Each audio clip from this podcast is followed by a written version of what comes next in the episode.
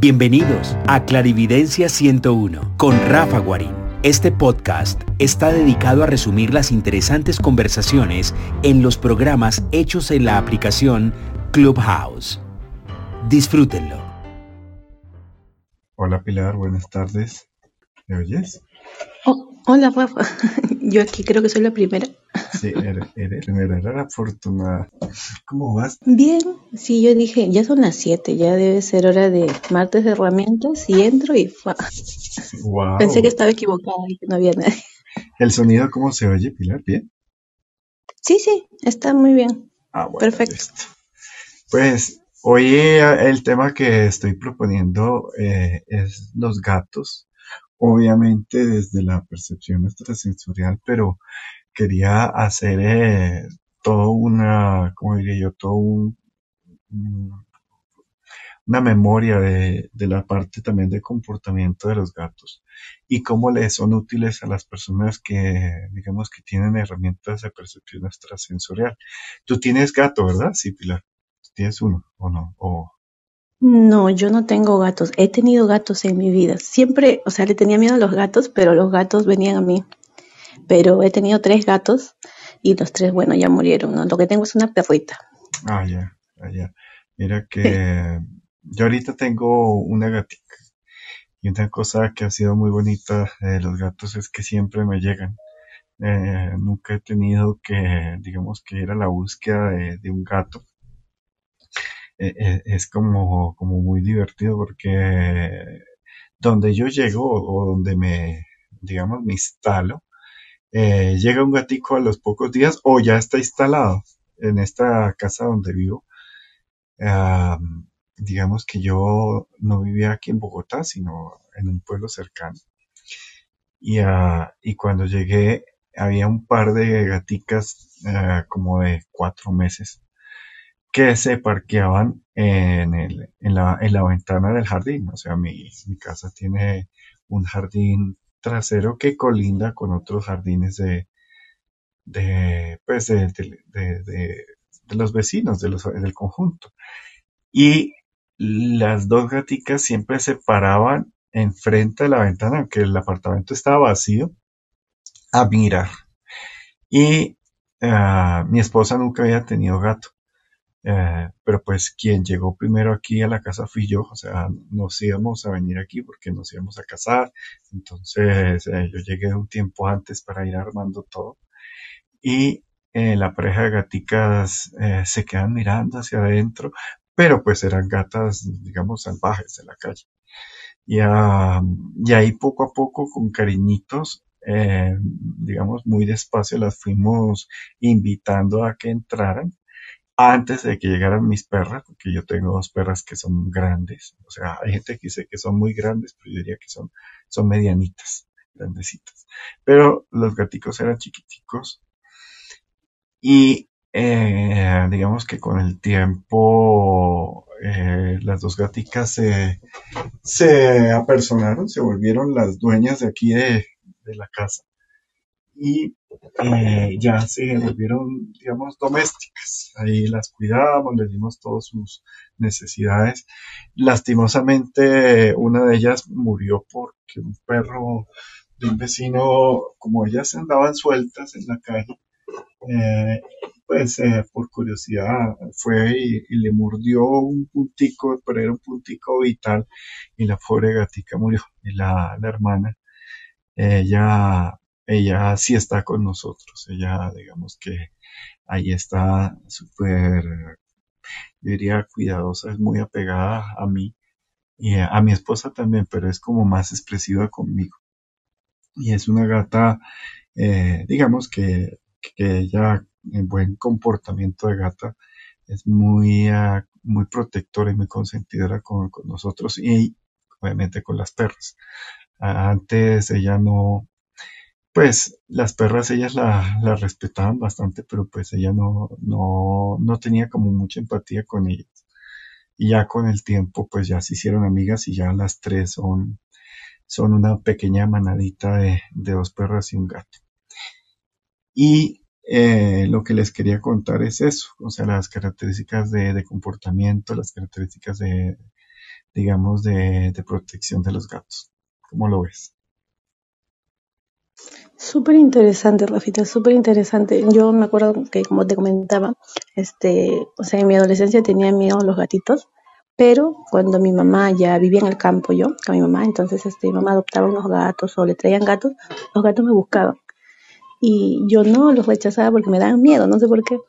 Pero después ya, al final se los quería y todo, y hasta me traían palomas, me cazaban palomas y me dejaban al costado de mi cama y yo, wow, decía, uy, eso, es, vuelto a eh, tener eso es mucho cariño, que te traigan ya el, eh, el alimento, o sea, que ya te mantengan diciendo, mira, aquí está nuestra cuota de mantenimiento, eso es mucho cariño eh, para un gato.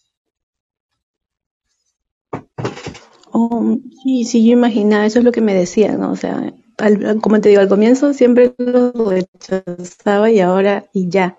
Pero bueno, esos gatitos ya no están, pues, ¿no? Por ahí, este, como vivía en el campo, algunos vecinos no les gustaban los gatos y bueno, se iban, como eran machitos, se iban a buscar ahí a la gatita.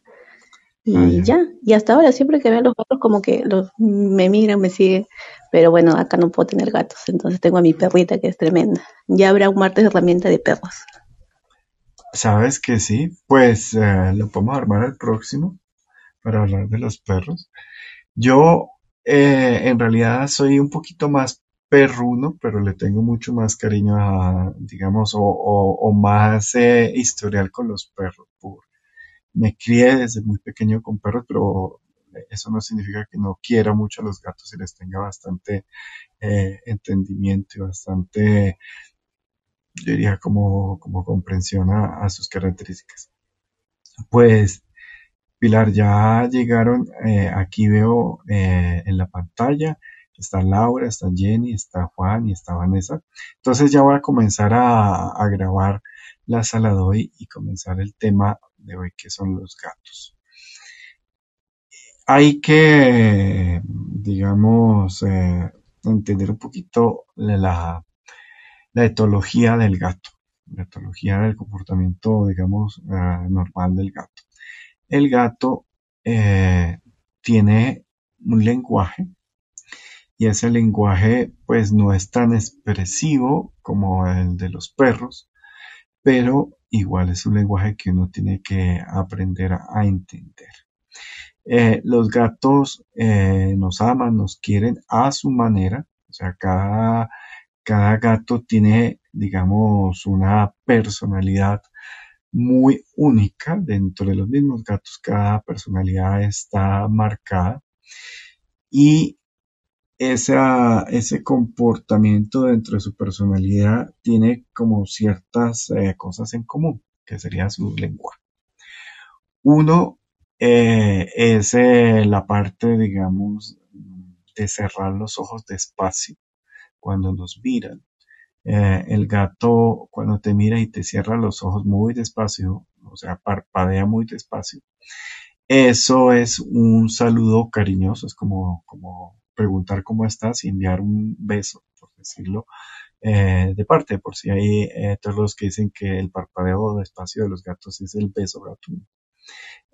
y cuando uno hace lo mismo y el gato ya tiene algo de confianza, él siempre te devuelve el, parpadeo eh, lento. Esa es como la primera parte. La segunda parte, cuando el gato se saluda con alguien, digamos que reconoce de su grupo, eh, siempre lo va a hacer tocando su nariz. ¿Qué quiere decir eso? Que el gato cuando toca nariz con nariz es, eh, es un hola de reconocimiento a tu par. si ustedes no le ponen la nariz al gato, también le pueden poner el dedo cuando él se acerque, digamos, cuando no se han visto y él se acerque, obviamente muy despacio, como hacen ellos, muy cauteloso, pues simplemente el tocarse la nariz eh, y ustedes le tocan eh, con el dedo, pues eh, es, digamos, ese, saludo de hola del gato. cuando se restriegan en ti es una pertenencia, o sea, tú me perteneces, yo te pertenezco, o sea, nos pertenecemos. Si es distinto, digamos, el lenguaje eh, del perro, que el perro obviamente nos ve y nosotros somos su, su rockstar, Pero el gato simplemente, él es el protestar y él dice, bueno, eh, te mereces un reconocimiento eh, por parte, digamos, por parte mía, pero eh, ese reconocimiento es me perteneces. Entonces, ese restregarse del gato es esparcir el olor de, él a través de unas glandulitas que tienen en, el cuellito, en el mentón, por decirlo, y es como decir, o sea, me perteneces, pero eres del grupo, eres de la manada. Lo que decía Pilar al, principio, cuando ellos ya cogen y te traen una cota de casa, o sea, una, presa, eh, ellos que son, digamos, muy, muy maternales o muy protectores, eso eh, significa un cariño bastante profundo y significa eh, yo quiero compartir, ya que tú me consientes y me das, yo también te, te consiento y te doy es como uno de los afectos más cariñosos, igual que el perro. El perro, eh, cuando tú le das comida, es la forma como que ellos entienden el del amor, o sea, decir, te, quiero. Obviamente el gato no es tan profundo, pero pues, los gatos, obviamente, tienen desconfianza con, las personas que no pertenecen al grupo y sí tienen una permanencia o una, una relación muy profunda con su dueño, ah, digamos con la persona que, lo adopta.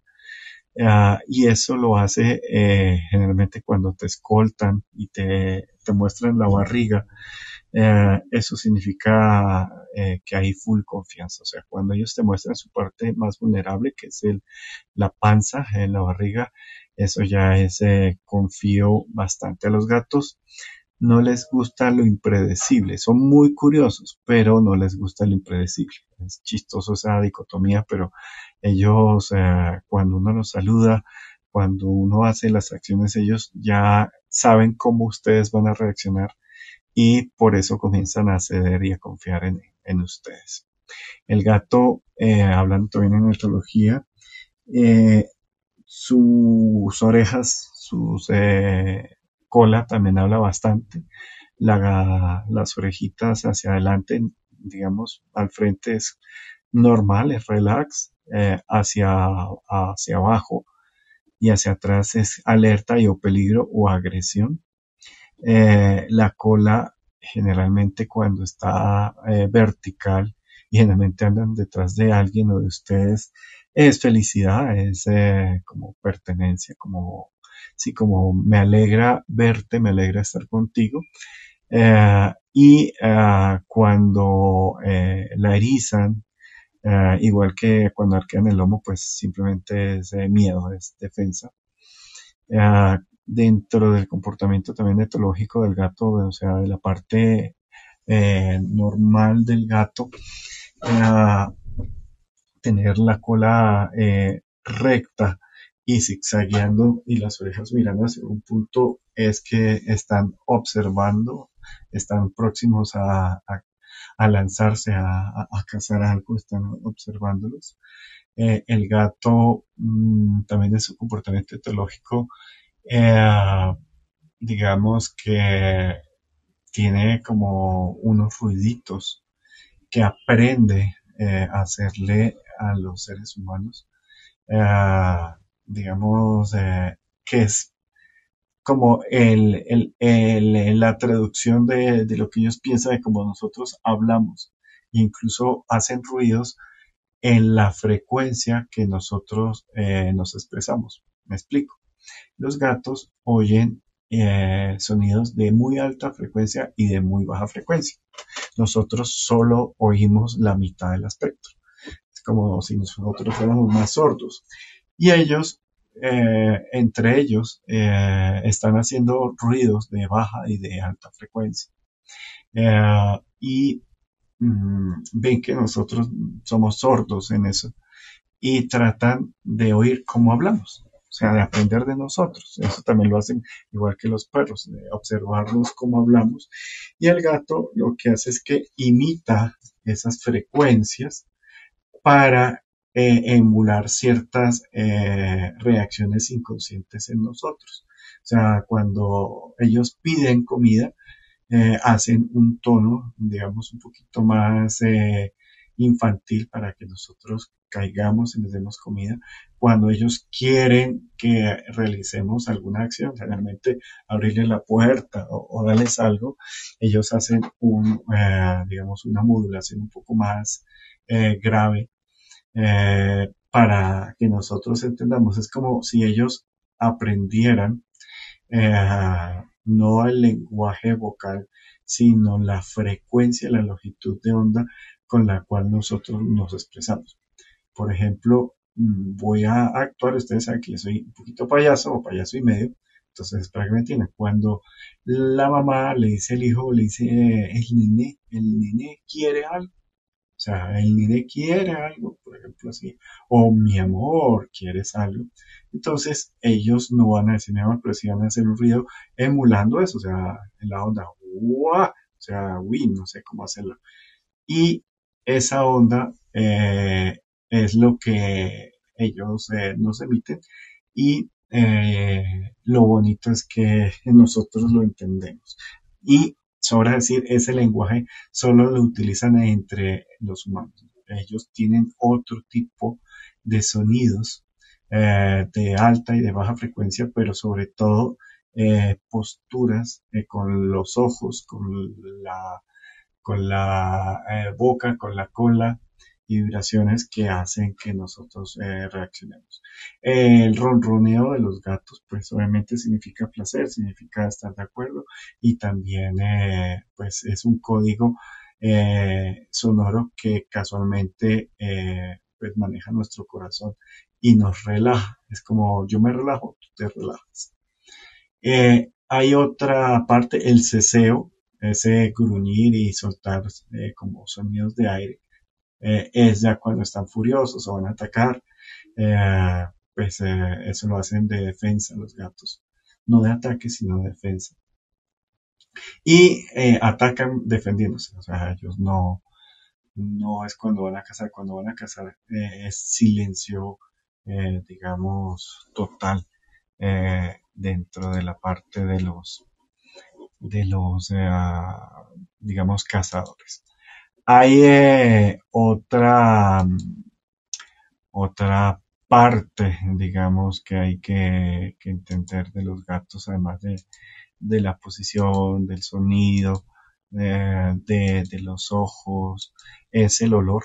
Eh, ellos viven restregando su olor por todos los espacios y ellos eso lo hacen, digamos, como pertenencia, por eso solo lo hacen en espacios que le pertenecen. Los gatos, eh, por otro lado, no quieren dejar un rastro porque el gato, pese a ser cazador, también puede ser víctima, puede ser una presa. Entonces, ellos, eh, su, digamos, su número dos, su popó, su caca, como, como le queremos decir, eh, ellos generalmente la tapan, tratan de tapar ese, ese olor para no delatarse, sino simplemente en su nido, donde se sienten muy seguros y protegidos, es donde pueden eh, restregar su, olor. Por eso ellos no viven restregando el olor en cualquier eh, lugar, sino en ciertos lugares específicos. Eh, ese, digamos, ha sido como, como uno de, las, de los comportamientos vuelvo a digo, básicos de teología eh, normal eh, para que ustedes entiendan un poquito a su gato y diferencien cuáles sus, eh, diría, sus cualidades energéticas o sus cualidades de personalidad del gato. Entonces, creo que hasta aquí está claro. Pilar, no sé si tú entendiste un poquito este pequeño aproximamiento de, las características del gato. Sí, Rafita, todo claro con, el, con los gatos. Más bien, Rafita, una consulta. En el caso de los perritos, este, había escuchado que cuando mueven la cola emiten un tipo de vibración o algo así. Y en el caso de los gatos. Ah, ya. Eh, los perros, más que vibración, es cuando la mueven, el perro tiene un, claro lenguaje con, la cola. El gato, eh, yo diría que el 50% del lenguaje eh, de la cola, o sea, de cola vertical, cola esponjosa, cola eh, zigzag, punta, zigzag, que significa curiosidad, tiene un, un mensaje. Cuando hablamos de vibración, es que pueden hacer pendulear un poco la cola eso en una parte significa excitación sexual, casi siempre. El gato cuando mueve la cola y, y huele algo, generalmente lo señala, eh, significa que encontró un olor que lo excita, que lo, que lo, que lo pone. Generalmente eh, los gatos eh, pueden jadear, sobre todo los machos. las hembras no tanto, las hembras se restriegan un poquito con ese olor como diciendo eh, quiero pertenecer a, este grupo o a este individuo.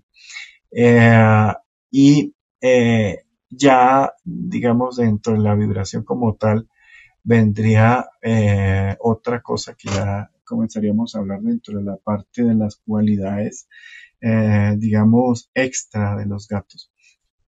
Y es cuando ellos mandan un pulso telepático o una información. Ejemplo, el gato quiere que tú le lo voltees a mirar o le suplas de algo o el gato está por fuera eh, a una distancia que no se oye su sonido, tiene la particularidad desde la punta de su cola vibrar y enviar el pulso eh, a través de su, de su, de su bulbo raquídeo, digamos, los cerebros, y eh, llega eh, esa información que te hace voltear o que hace que tú oigas ese sonido. Los gatos tienen una particularidad y es que igual que los perros, pero los gatos es sin, es sin ruido, es dirigir a quién le estás enviando ese llamado. Los perros, claro que envían como, digamos, como un pequeño tornado o un pequeño láser eh, de, ladrido, de sonido hacia la persona que quieren o hacia el ser que quieren, eh, que quieren información o que quieren que haga algo. Generalmente es que se identifiquen. Eh, y ahí viene, digamos, esa parte de, del gato de enviar ese pulso, digamos, telepático. Una cosa ya para comenzar con las cualidades de, los gatos es saber que todos los gatos tienen un nombre de nacimiento, o sea, no fuera del que nosotros le damos, y tienen una personalidad de nacimiento muy particular. ¿Qué se define ya entre las cualidades mágicas del gato? El nombre define si es un príncipe, si es un jerarca dentro de la manada. Eh, también, eh, digamos, genera si es un defensor, si es eh, un médico, si es un escolta, si es un observador, si es un, digamos, para ellos sería como una especie de, de consentidor, pero para otros sería una especie de, sanador, eh, eh, aquellos que son bastante kinéticos. Eh, hay militares, hay gatos militares, hay gatos completamente independientes y salvajes, que no les interesa para nada la interacción con el ser humano o casi nada, pero digamos están junto, junto a ellos. Entonces, dentro de esas cualidades vienen a qué se va a desempeñar el gato. Los gatos que son nerviosos, que son eh, rápidos, que son, que no se dejan tocar fácil, que huyen, que realmente son delgados, eh, son guerreros, son defensores, son cazadores. Generalmente ellos eh, sean, hay una diferencia clara entre, entre machos y hembras. Siempre eh, un grupo de gatos, una familia, está dirigido por una gata hembra y está secundada por, digamos, por un gato un poco dominante, pero quien manda y domina, incluso así sea más grande el gato físicamente, es la hembra. Es como matriarcal esa, esa, esa relación. Los gatos eh, digamos que el grupo lo mantienen las hembras, la zona la mantienen las hembras, o sea que ellas son las que son más protectoras de un espacio, de un lugar. los gatos son más, digamos, más defensores, más guerreros, los machos, pero eh, por su papel reproductivo eh, su zona suele ser más grande y no suelen estar tan disponibles como las gatas hembras. Eh, en esas condiciones de personalidad, el gato, digamos, si uno es hábil y si ustedes cuando es chiquito el gato, inclusive también adulto, y ustedes pueden eh, concentrarse mucho en las variaciones del sonido eh, y ustedes tratan de preguntarle el nombre. Cuando ustedes le pregunten el nombre a un gato, háganlo, eh, digamos, para los que saben manejar telepatía, háganlo física y telepáticamente, enviando un pulso al gato y le preguntan varias veces porque ellos simplemente si no se les da la gana, no se les da la gana. Acuérdense que ellos son estrellas de rock Mm, pero casi siempre en esos primeros, cuando son chiquitos y cuando tienen esa relación primaria con ustedes, eh, les responden. Y ese ruido que va a hacer el gato es el, nombre de, ellos. Voy a decir una teoría que teníamos con, eh, con unos amigos que estamos hablando de los gatos, por eso hoy es esa la, la sala. Cuando el gato nos da su nombre y comienza por M, eh, generalmente es un gato sanador, es un gato social, es un gato eh, médico, valga esa sincronía chistosa, médicos y su nombre es con M. Cuando su, ah, digamos, su nombre comienza por H, o sea, un, un ruido seco, o un ceseo y una U, eh, generalmente son eh, chamanes, son, eh, digamos, como magos, como, como diría yo, como guerreros o protectores mágicos, si se puede decir. Cuando su nombre es por E, generalmente suelen ser gatos muy relajados, muy de estos que son armonizadores del grupo, eh, que son los chistosos. Eh, cuando su nombre comienza por C, son soldados. Eh, comienzan con L, también son soldados. comienzan por A, pueden ser o militares o soldados o líderes dentro de, de, la, de la manada. Mm, dentro de lo payaso, eh, voy a contar una historia para que me entiendan eso de los nombres. O sea, esto de los nombres yo lo sé hace muchos años, o sea, más de, 30 años. Y eh, yo eh, estaba necesitando un gato para una bodega industrial que yo tengo cerca aquí a, la ciudad. Y yo tuve una oficina ahí quise buscar un gato en adopción para que me ayudara a cuidar los ratones y todo en la bodega. pero eh, eh, llegó un gato mm, que duró, eh, que lo regaló a alguien, pero uno de los, bueno, yo sé exactamente quién se lo llevó, la secretaria, se enamoró de, de, la gatica y se la llevó a la casa y después dijo, siendo que era bebé, en ese eh, yo, digamos, pedía al viento, pedía al universo que me enviara otro gato. A veces a uno me ofrecen gatos, pero en ese momento eh, me, digamos, me ofrecieron un gato inmediatamente. Eh, otra persona que nada que ver. Y era una pequeña gatica, yo le diría color chatarra, que era como eh, un color eh, multicolor entre todos los colores desordenado, eh, bastante, no era nada llamativo, era como un camuflado, si se puede decir. Y la gatica se me parqueó enfrente primera vez que nos conocemos, siempre esa primera vez con un gato es muy importante. Eh, y vuelvo, digo, si tú no le conoces al gato como comportamiento etológico, eh, tienes que eh, tratar de tocarle la nariz o mostrarle su hijo siempre por abajo, preferiblemente a los dos lados, nunca por arriba de la cabeza o por el cuello, por aquello que ellos van a pensar que un águila o un animal rapaz o un, otro, otro felino o un perro o un lobo los va a atacar y se van a poner nerviosos. O sea, ustedes siempre tienen que dejar que les vuela el dedo eh, y eh, bajar la mano para que esté, digamos, eh, enfrente o lateral frente de ellos para que ellos se sientan seguros. Entonces, ella nos parqueamos frente a frente, ella se sentó y me miraba. Y mi primer protocolo fue preguntar, ¿cómo te llamas? Entonces la gata comenzó a gritar eh, y la gata hacía un ruido como, como mía, mía, mía. el ruido que hacen ellos y yo no le, yo dije, no, pues no le entiendo. Entonces volví y le dije, ¿cómo te llamas?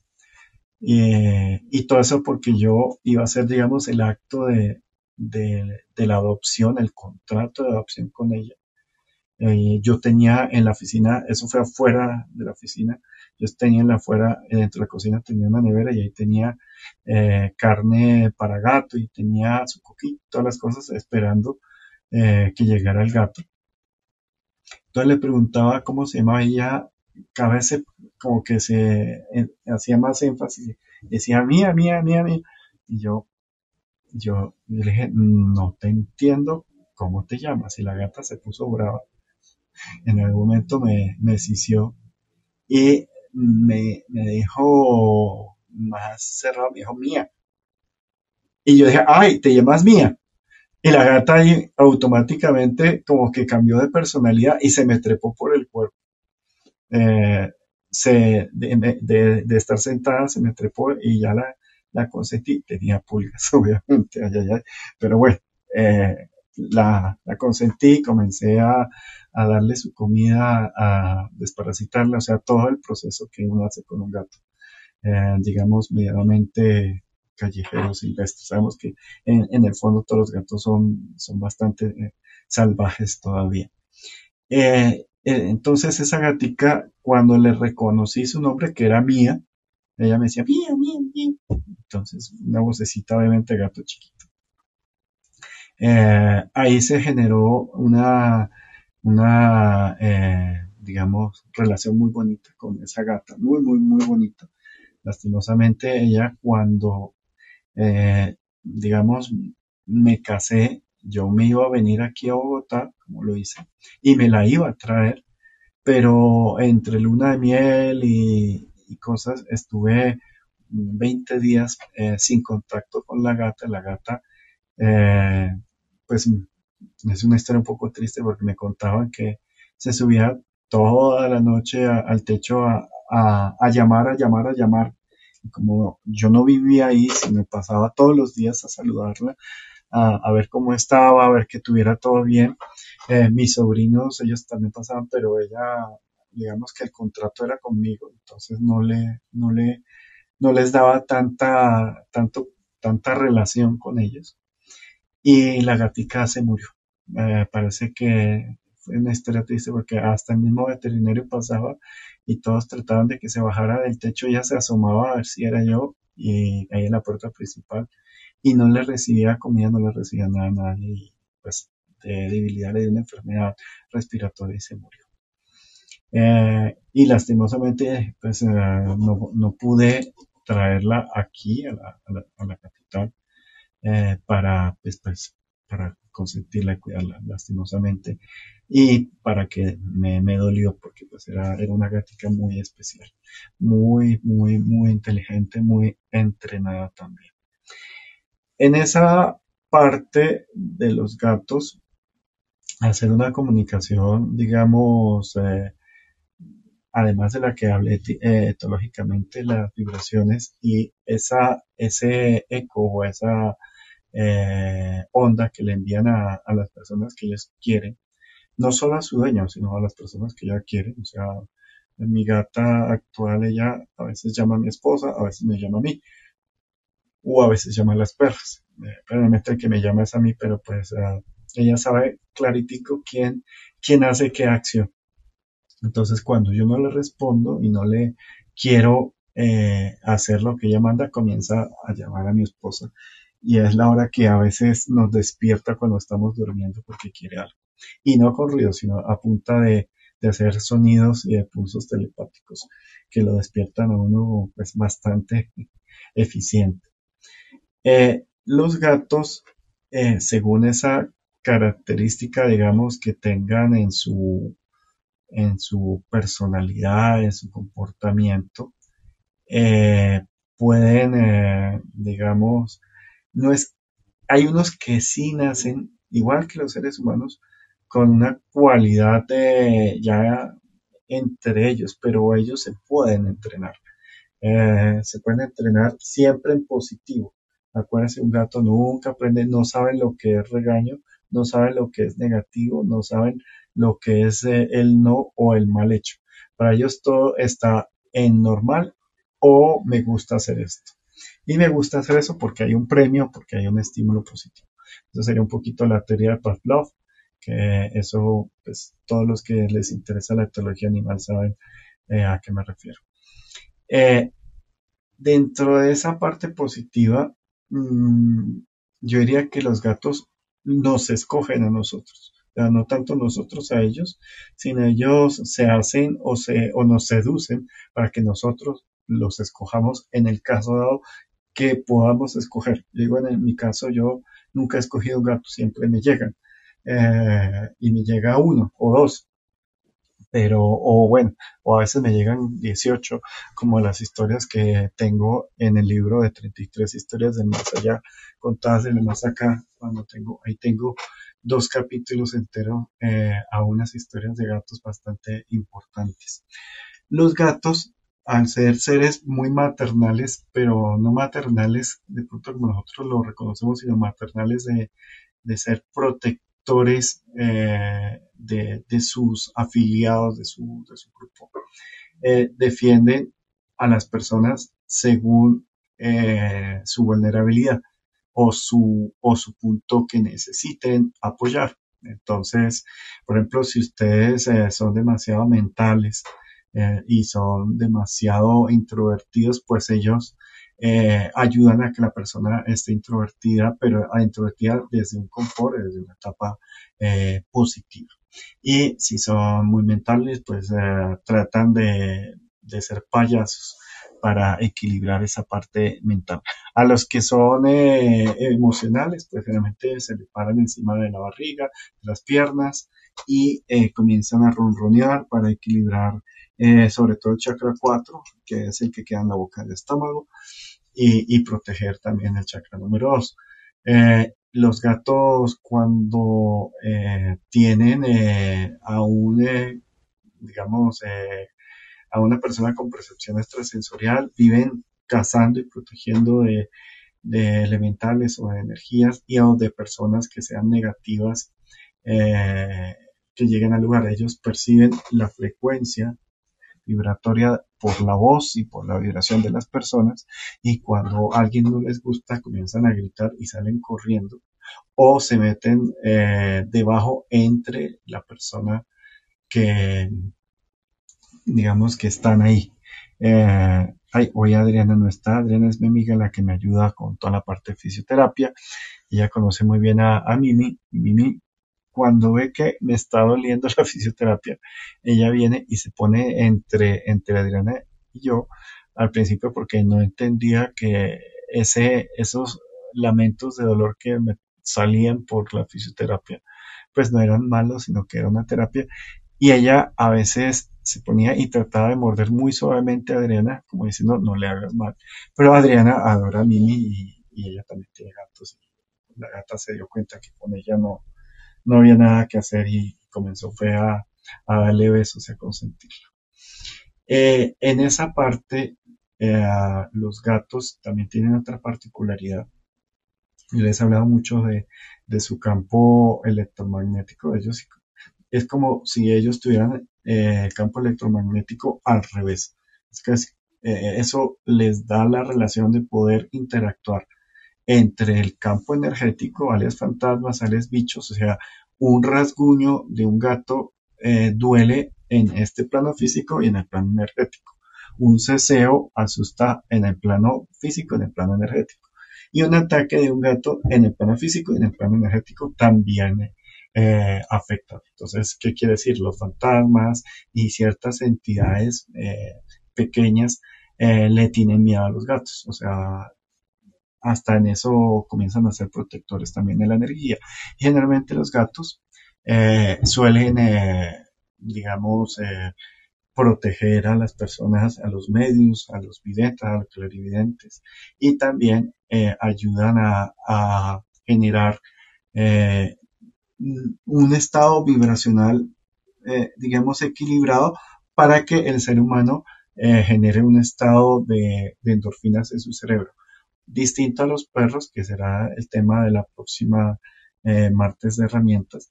Los perros, cuando ellos nos ven, ellos generan endorfinas cuando nos ven y nosotros generamos endorfinas cuando los vemos y ahí es cuando se genera todo ese saludo o toda esa relación entre la mascota y, digamos y sus protectores. El gato es como yo te, yo te equilibrio para que tú tengas la opción de, de, tener un estado eh, benéfico, un estado, eh, digamos, hormonal. Cuando una persona está enferma, cuando una persona tiene dolor en, ese, en ese campo, digamos, electromagnético variado, los gatos les encanta comer dolor, por decirlo de una forma coloquial. ¿Cómo así? Cuando ellos eh, ven que alguien tiene un dolor físico y hasta yo diría un dolor emocional, ellos se acercan y comienzan a, digamos, a consumir ese, ese, esa onda o esa frecuencia. Ah, porque para ellos es alimento. Es lo mismo que por eso ellos con ese cambio, ese eh, campo electromagnético les encanta eh, ponerse en aparatos que generen radiación y en aparatos que generen eh, calor también. ejemplo, cuando hay una, una falla geológica, una falla de resistencia o lo que se llama una geopatía, los perros nunca se van a hacer ahí una vaca, un eh, caballo, incluso nosotros mismos no nos vamos a sentir cómodos con ese, con ese punto. En cambio, los gatos, donde ellos duermen, donde ellos se sienten generalmente cómodos, hay ahí eh, pues un portal, hay eh, una falla telúrica, un transformador, un elemento de radiación bastante eh, pesada y es porque, vuelvo digo, ellos tienen el campo electromagnético al revés. Eso es para un sistema antirradar para poderse acercar a, presas pequeñas y rápidas como los ratones o los pajaritos o ciertos animalitos que son difíciles. Es un campo, sí, antirradar. Eh, esa capacidad, por ejemplo, a los gatos como, como mi gata, que es, mía, ella, eh, ella ha mostrado la verdad dotes de, sanadora. Ah, y pues ella, eh, hay también los gatos con F sirven para sanar también. digamos que me quita el dolor. O sea, cuando tengo un dolor bueno, no todos los dolores se les da la gana, pero pues generalmente ella me acaricia o me hace masajes o me da besos en un lugar y eh, siento como ella se está eh, comiendo o transformando esa energía y no les hace daño, es como eh, decir que una flor, el abono que puede ser, pues diría mierda vuelta a compost, eh, a nosotros nos haría daño, pero a una planta, a una florecita le hace, le hace pues, positivo. Entonces es para lo mismo con los gatos, ellos ciertas energías eh, les hacen bien. Yo diría que todos los gatos al tener esa relación entre, entre este campo físico y el campo energético pueden interactuar y pueden ver eh, lo que digamos un buen vidente, un buen no sé si un, eh, hay una, tengo la lengua cansada, un medium, eh, un, mm, un, radar, puede ver, digamos, elementales o las sombras o los bichitos. Entonces, es esto en la parte, digamos, que tienen los, los, gaticos. en esa consumir Mm, son como las, las propiedades mágicas de, o las primeras propiedades mágicas de, de los gatos. Hola, hola Aleja, ¿cómo estás? Alejandra, ¿cómo estás? ¿Cómo te ha ido? Hola Rafita, bien, bien, acabamos un poquito mejor cada día. Me parece. sí. Muy bien. Gracias. cuéntanos eh, sobre el tema de hoy de los gatos. Sí, yo tengo dos gatas.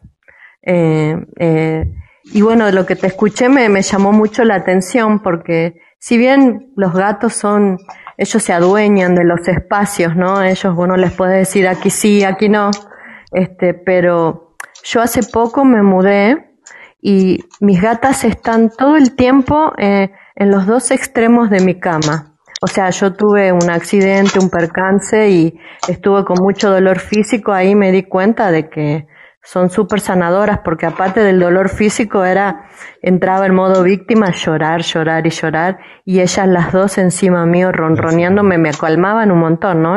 Incluso me, me hacían dormir con sus ronroneos. Pero lo que me da curiosidad es el tema de que ellas están siempre, siempre a los pies de mi cama.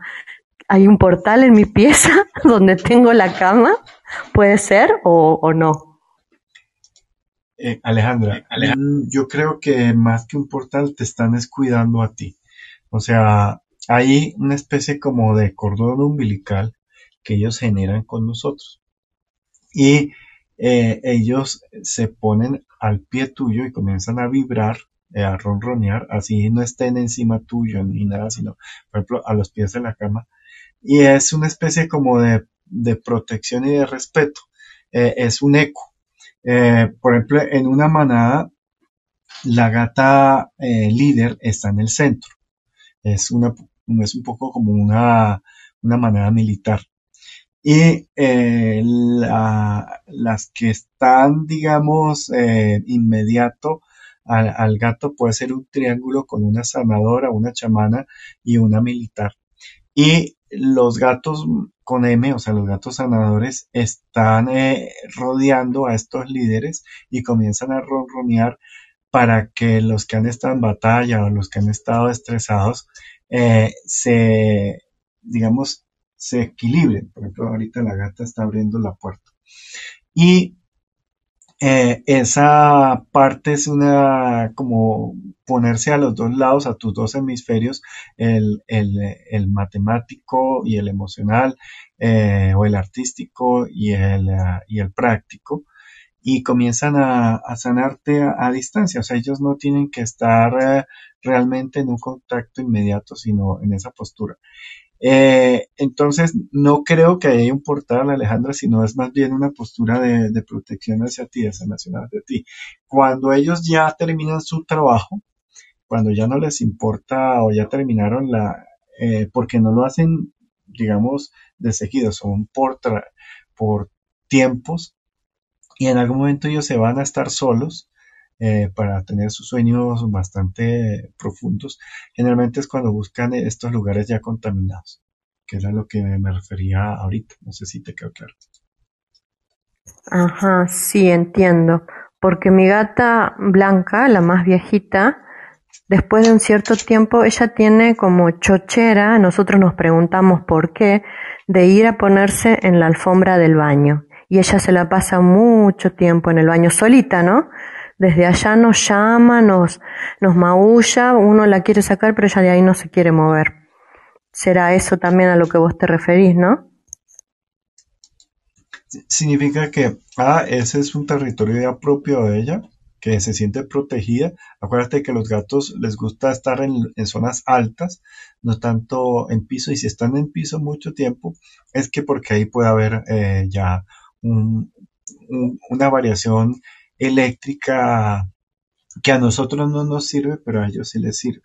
eh, y también lo hacen en cierta forma para protegernos. Claro, bueno. Muchas gracias, Rafa. Con gusto, Alejandro.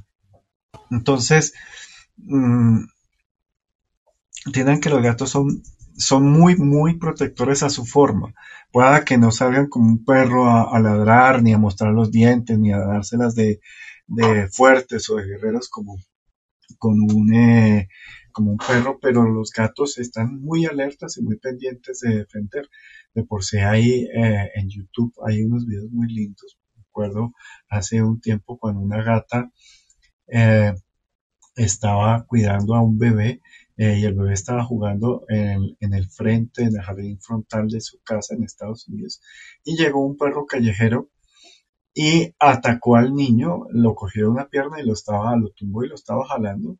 Y la gata eh, apenas lo estaba tumbando, se le lanzó a Pitbull, que era pues mucho más grande que, ella, y mostró tal eh, determinación y tal eh, furia que el perro simplemente salió huyendo, o sea, con solo la, la, energía. Hablando de gatos, aquí me tiene me tiene eh, en show mi gata. Entonces, eh, esa capacidad, digamos, de protección mm, también, eh, digamos, está muy dada a que, como lo comentaba, las personas que tienen herramientas de percepción, a veces sin querer, son como una especie de imán o de magneto a ciertos fantasmas o a ciertas energías densas o se les pega información de espacios por empatía o de, o de, o de sensaciones también por empatía que personas que pueden estar mal o enfermas. Y ellos eh, comienzan a, hacer todo un, digamos, un protocolo de limpieza uh, o de lo que ellos pueden hacer en su limpieza, porque igual ellos no, no alcanzan a estar mucho tiempo sanando, lo que más pueden es cuando se ponen a, a ronronear, pero eso yo pienso que máximo serán cinco minutos. Yo sé que a veces lo hacen por más tiempo, pero es un esfuerzo muy grande para ellos. Ellos, eh, su energía es limitada. Ellos son un resorte. Y ese resorte se va comprimiendo durante todo el día para ciertos momentos pues, del precúspulo, no sé si lo, creo, no me suena bien. O sea, al atardecer, al amanecer, eh, son esos momentos en que ellos, eh, sus hormonas eh, hacen que se detone este resorte que ellos son. Entonces, para ellos sanar, también necesitan energía. De por sí los que son sanadores o están ayudando con alguien quedan tan cansados que no tienen tanto tiempo para salir a, jugar o hacer eh, en los espectáculos de juegos y de, de, peripecias que ellos hacen. Ahí es cuando uno les debe agradecer pues jugando un poquito con los gatos. Los gatos también en sus jerarquías, eh, los gatos tienen una genética muy, muy particular y es que un gato puede tener eh, partes de varios gatos. Me explico. Si una hembra, espérate, voy a sacar mini afuera. Una hembra puede fecundar su óvulo con varios espermas de varios gatos.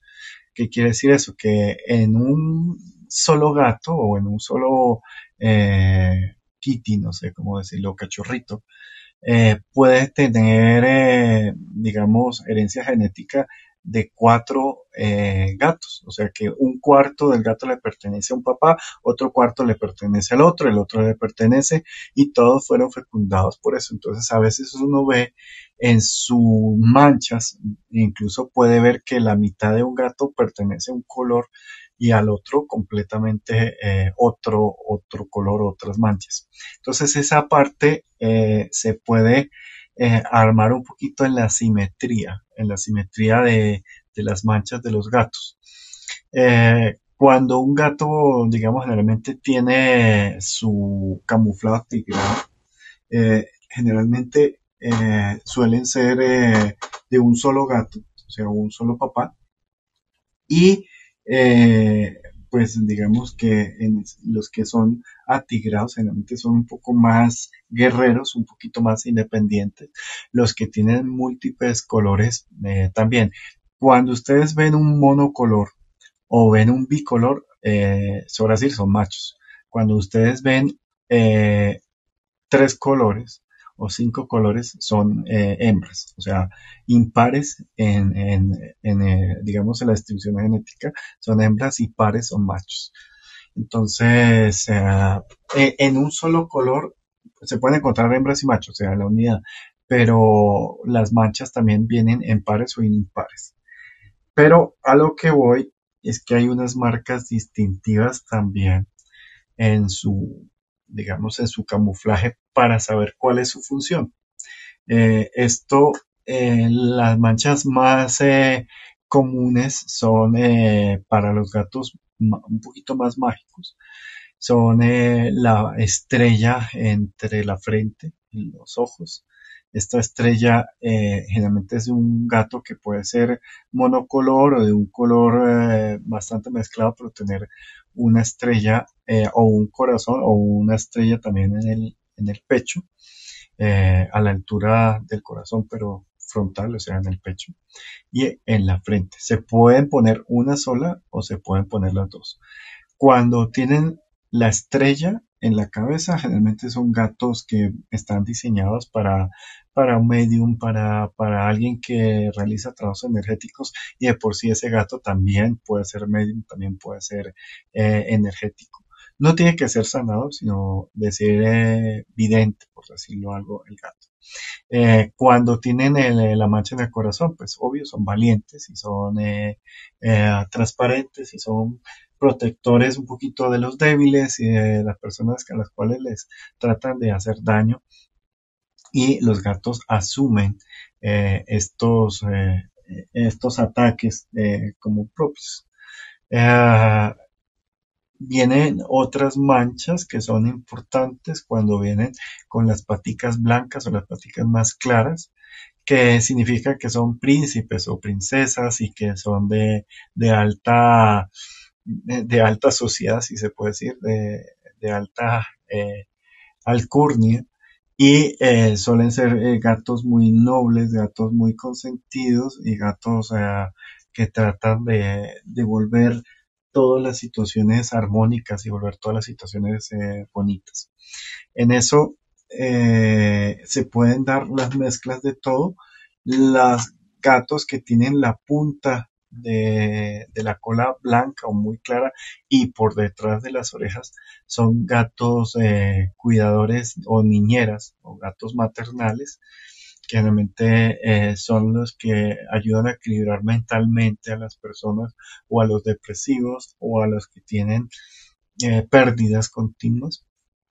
Estas manchitas suelen denotar pero esas manchas, la de la cola y las orejas, es raro que suelen estar acompañadas de la frente o la estrella en la, eh, en la cabeza, en el pecho, eh, es raro. En cambio, se puede encontrar eh, patas blancas, cola y orejas, y o patas blancas, digamos, estrella o corazón enfrente. Obviamente los que son gatos muy muy consentidos, muy delicados, que les encanta lo mejor a lo mejor, son los que tienen la estrella en la frente y las patas y las manos blancas. Eh, esos son como los de más eh, exigencia, pero también los que más eh, suelen estar pendientes, aunque aparezcan un poco apáticos de, de las relaciones. Entonces, eso también suele decir, eh, los gatos ah, a veces suelen tener también la, la boca blanca, pero eso simplemente...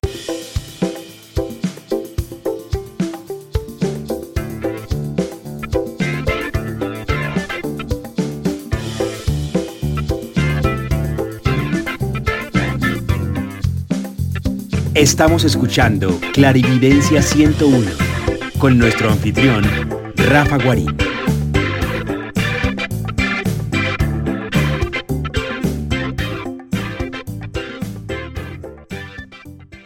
es una, digamos, un lenguaje de, consentimiento, de gatos que son eh, para consentir, que son consentidores, pero no es eh, algo que marque mucho su comportamiento. Eh, y esto se da precisamente porque en esa simetría, o sea, un gato puede ser completamente simétrico, o sea, tener, eh, marcar una línea para su lado izquierdo y derecho y tener una mancha o unas dimensiones completamente iguales. Por eso eh, muchos hablan que los gatos suelen ser atractivos o bonitos por tener esa simetría que es parte referente de ser saludable o de ser, eh, digamos, eh, creíble, o creíble es de tener eh, credibilidad.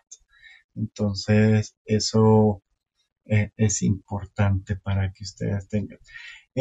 los gatos mm, también cazan, también cazan elementales, o sea, cazan, acuérdense que los elementales pueden ser un ratoncito en energía, una promita energía, una, una mariposa energética. Aquí eh, donde yo vivo es bastante común que haya mariposas eh, como elementales.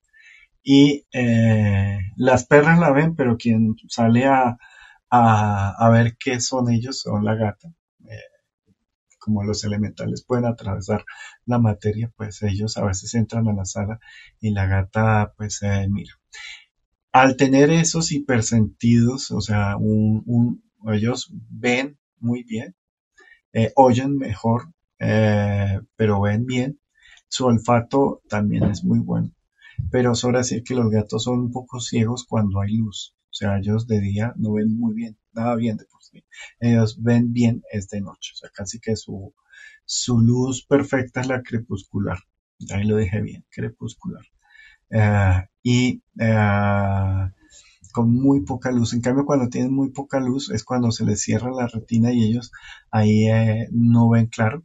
Eh, los gatos también eh, no tienen, digamos, como nosotros que somos los que mejores vemos en, en, el espectro de, de, mezcla de colores, pero sí alcanzan a ver ciertas longitudes de luz que nosotros no vemos. Entre esas un poquito en los infrarrojos y ultravioletas un poquito como los insectos, diría yo.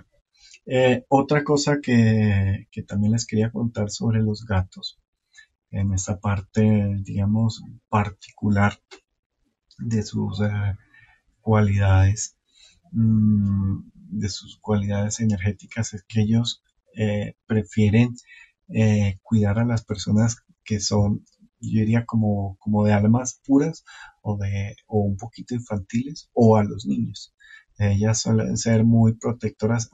Digamos, pueden reconocer que eh, dentro de la familia sea eh, el adulto eh, mayor quien sea su dueño y lo quiere mucho, pero cuando hay bebés o hay nietos, ellas se encargan de estar monitoreando bastante a, esos, a esos bebés y los tienen a cuidar más por aquello de que son seres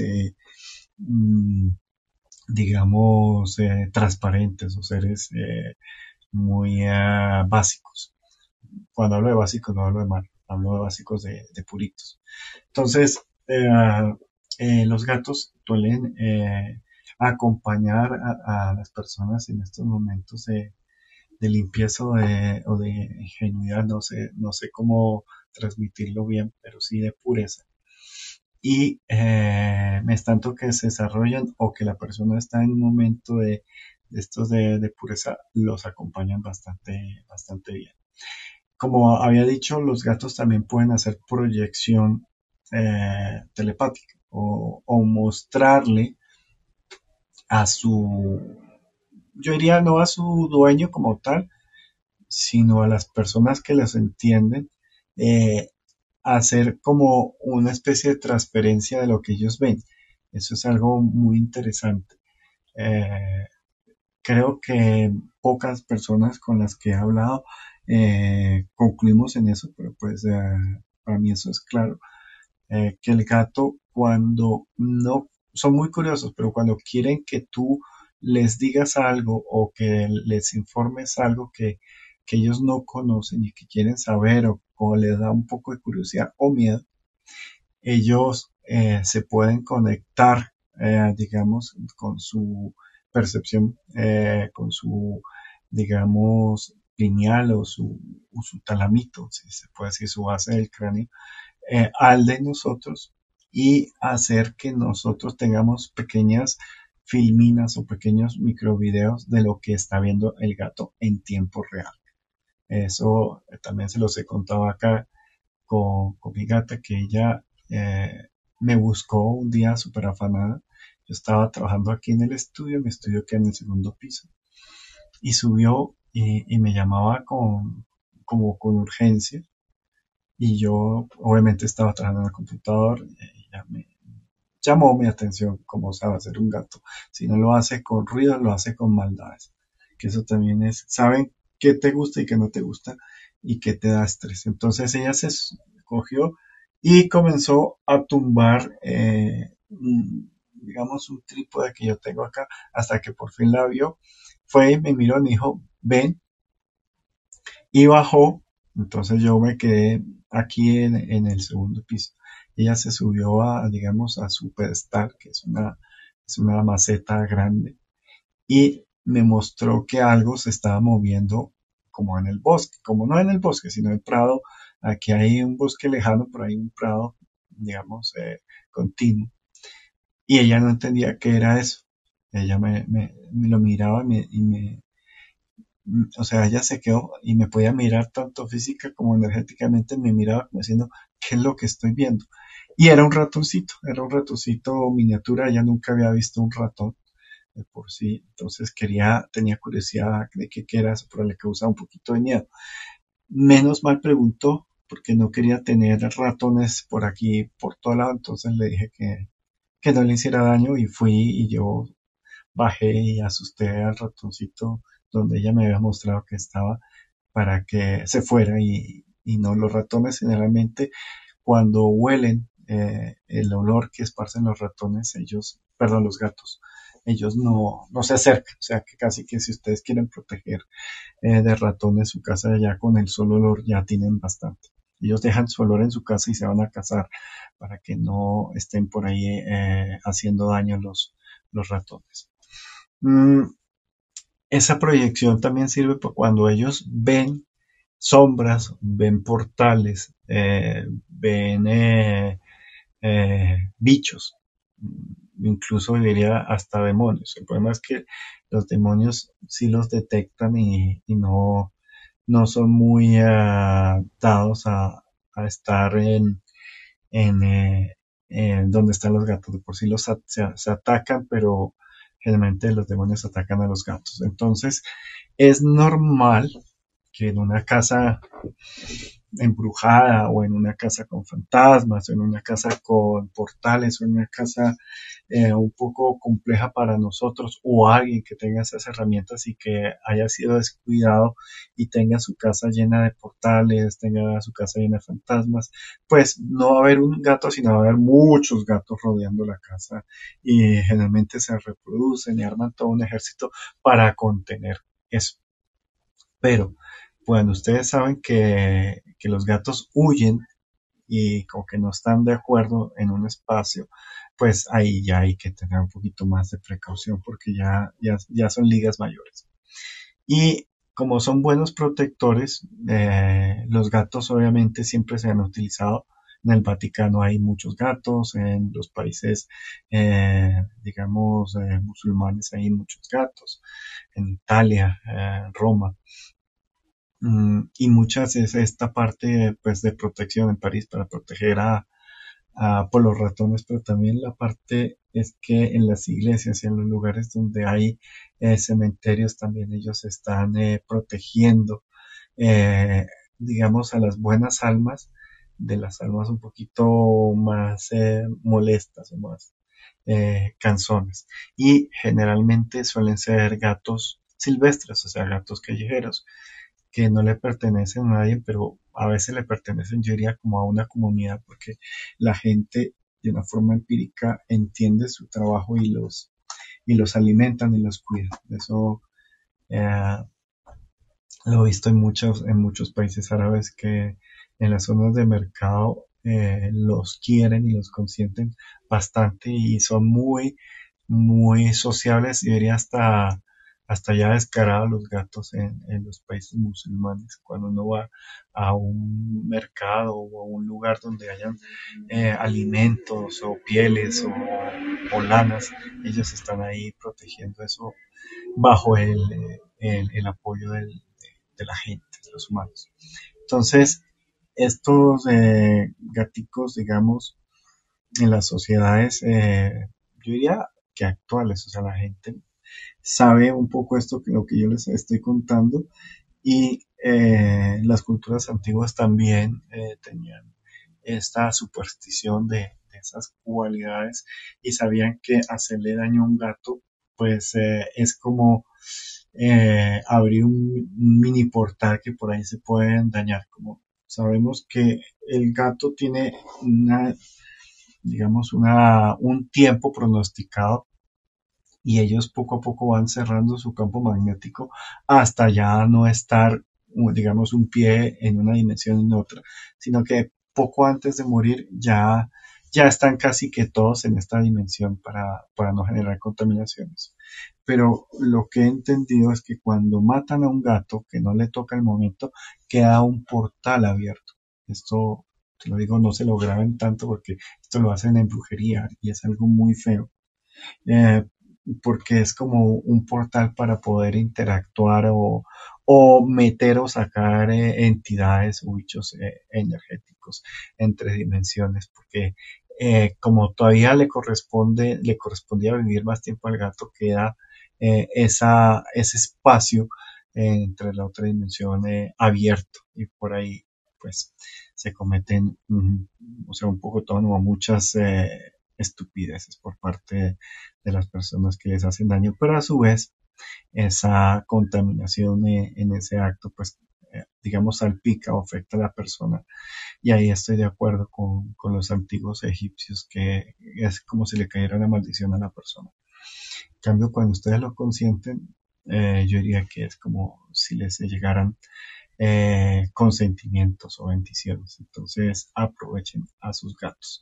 Si ustedes son eh, telépatas, si ustedes son videntes, generalmente eh, el gato le llega fácil. Si ustedes son medios, no, pero ustedes pueden solicitar gatos. Eh, que les llegue el gato apropiado o los gatos apropiados para que les ayuden a ustedes a mantener a raya eh, todos los fantasmas y toda la energía, sobre todo cuando ustedes duermen, para que no les consuman su, su energía o su calorcito cuando ustedes están descansando. No es tanto que se entrenan y no es tanto que digamos que lo logran.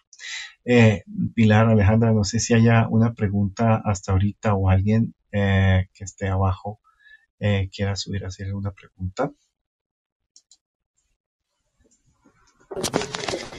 Rafita, una consulta. ¿Y los colores eh, de los gatos determinan alguna cualidad especial? Eh, sí. Como te dije, las manchas eh, son un lenguaje más exacto. Los gatos, su parte hormonal cambia un poquito con el color. Los gatos que son atigrados suelen ser más eh, independientes, más cazadores, más eh, aguerridos, más independientes mm, y, digamos más selectivos. Los gatos que son eh, multicolor suelen ser más sociables, más relajados. Los gatos unicolor suelen ser más fuertes, más poderosos, pero más reservados. Esa es como un poquito la, la diferencia entre los colores que, o entre las manchas. Pero eh, acuérdate que, que lo que más se habla son estos puntos que les acabo de decir, de manchas claras, y saber que los gatos tienen genética compartida y pueden tener eh, genes de, de, en sí un solo gato de cuatro gatos en, en uno, ¿vale? Bueno. Eh, hola Duque, buenas noches. Muy buenas noches, Rafa. ¿Qué hay de nuevo? Muy bien, muchas gracias. Pues Rafa, te cuento algo curioso. Son dos cositas, ¿verdad? Yo sufrí un esguince de rodillas y ahorita estoy caminando en muletas y el gato de la casa de mi hermana, eh, desde que me ve, es sobándose de muleta, muleta, de muleta, muleta y va conmigo tres, cuatro metros mientras yo estoy caminando y no deja de sobarse y sobarse y sobarse. Nunca lo había visto con esa actitud, ¿no? eh, prende su motorcito y se soba y se soba y se soba en las piernas y en la, pero sobre todo en las muletas. Le encantan las muletas, no sé qué ocurre con eso. Y hay otro lugar donde hay un gato, lo trajeron para que ahuyentara a los ratones, pero los ratones no se van. Eh, ya son unos ratones muy grandes y, y parecen como hasta feos y peligrosos y, y hacen daño por todos lados, pero ya los gatos no quieren ahuyentar los ratones. que ¿Qué será esa cuestión? ¿Cómo haría uno para que el gato realmente los saque de la casa? Porque son, una, son de alguna manera algo muy contaminante y perjudicial. Eso es, Rafita, muchas gracias. Encantado de estarte escuchando. Gracias, Duque. Eh, mira, eh, lo del gato, obviamente él te está sanando, o sea, él quiere sanarte. Es como, para ellos el dolor es como, como si fuera chocolate, o sea, ellos les da como como rasquiña cuando alguien está con, con un dolor, con una enfermedad, y más alguien que pertenece al grupo. Entonces, eh, ellos es un poquito sanar, eh, restregar, eh, pues significa pertenencia, pero también es quitar un poquito estas capas de dolor. mi esposa también tuvo un accidente con un tobillo y casualmente la gata lo identificó primero que las perras y, era restregándose en todo lo que tenía que ver con ese tobillo. Entonces, esa parte es buena. Eh, ¿Qué pasa con los gatos? Los gatos no son brutos, eh, las ratas son, son eh, yo diría, son descaradas. y generalmente hay que saber que cuando ya se necesitan cazadores, se necesitan hembras y machos o sea, no solo hembras eh, o no solo machos, porque las hembras contienen el espacio y los machos van eh, generando la cacería. Es como, eh, bueno, a veces se, se o sea, eso no es una norma, pero generalmente es eso, o sea, la hembra se queda en el espacio y el macho sale a cazar, pero también he visto muchas veces lo contrario, pero ellos arman esa estrategia, o sea, que unos se quedan cuidando el fuerte y otros se van a atacar eh, la periferia, que realmente es donde cazan los ratones. Eh, los gatos, aunque sean cazadores, digamos, únicos, o sea, no cazan eh, en estrategias grupales como tal, ellos suelen ser de emboscada, o sea, uno le pone un gato cierra una salida por el otro, eh, y el más fuerte, el más grande, es el que ataca a los ratones. Eh, generalmente cuando los ratones eh, no, no presentan mayor miedo con los, con los gatos es porque están siendo demasiado consentidos los gatos. en pocas les están supliendo demasiado sus alimentos. Y resulta que cuando el gato tiene un problema fisiológico y es que no puede primero dejar de cazar y no puede aguantar hambre. El gato eh, tiene una particularidad un poco eh, creepy, un poco eh, morbosa, no sé cómo decirlo, y es que cuando ellos no están comiendo, su cuerpo se comienza a autoconsumir. O sea, es como si ellos comienzan a consumir los órganos vitales de adentro hacia afuera. Entonces los gatos tienen esa Mm, yo diría ese afán por, por eh, jugar y por cazar. Entonces, a veces, eh, cuando se les suple tan fácil, o sea, se les puede dar un poco, pero suficiente para que queden un poco con hambre para que esos instintos de cacería eh, hagan. Y si hay mucho gato, digo, si hay mucho ratón y mucho rata, o sea, rata grande, generalmente se necesita un equipo eh, por ese momento grande de, de, gatos. ¿Qué pasa? En esta bodega que yo les contaba, eh, Mía, eh, que fue la gatica, no era muy grande, la verdad, era una gata, yo pienso que pequeña a la, media de los gatos y era hembra. Entonces ella trataba de mantener el, sector y atacaba a las crías de las ratas, pero a las ratas grandes no, que casi que eran del tamaño de ella, no, eh, no las atacaba porque las gatas, las ratas son muy ágiles y son pues bastante peligrosas hasta para, digamos, para alguien mucho más grande que él. Eh, y con el tiempo, eh, lo que pasó con la gata es que llegaron unos dos o tres gatos, ella estaba esterilizada menos mal, llegaron dos, eh, tres gatos machos y entre los tres sí ya comenzaron a matar a, las ratas grandes. ¿Por qué, era importante? En esa bodega, a la contigua a la mía, mi hermano, él eh, tenía una ensambladora de buses.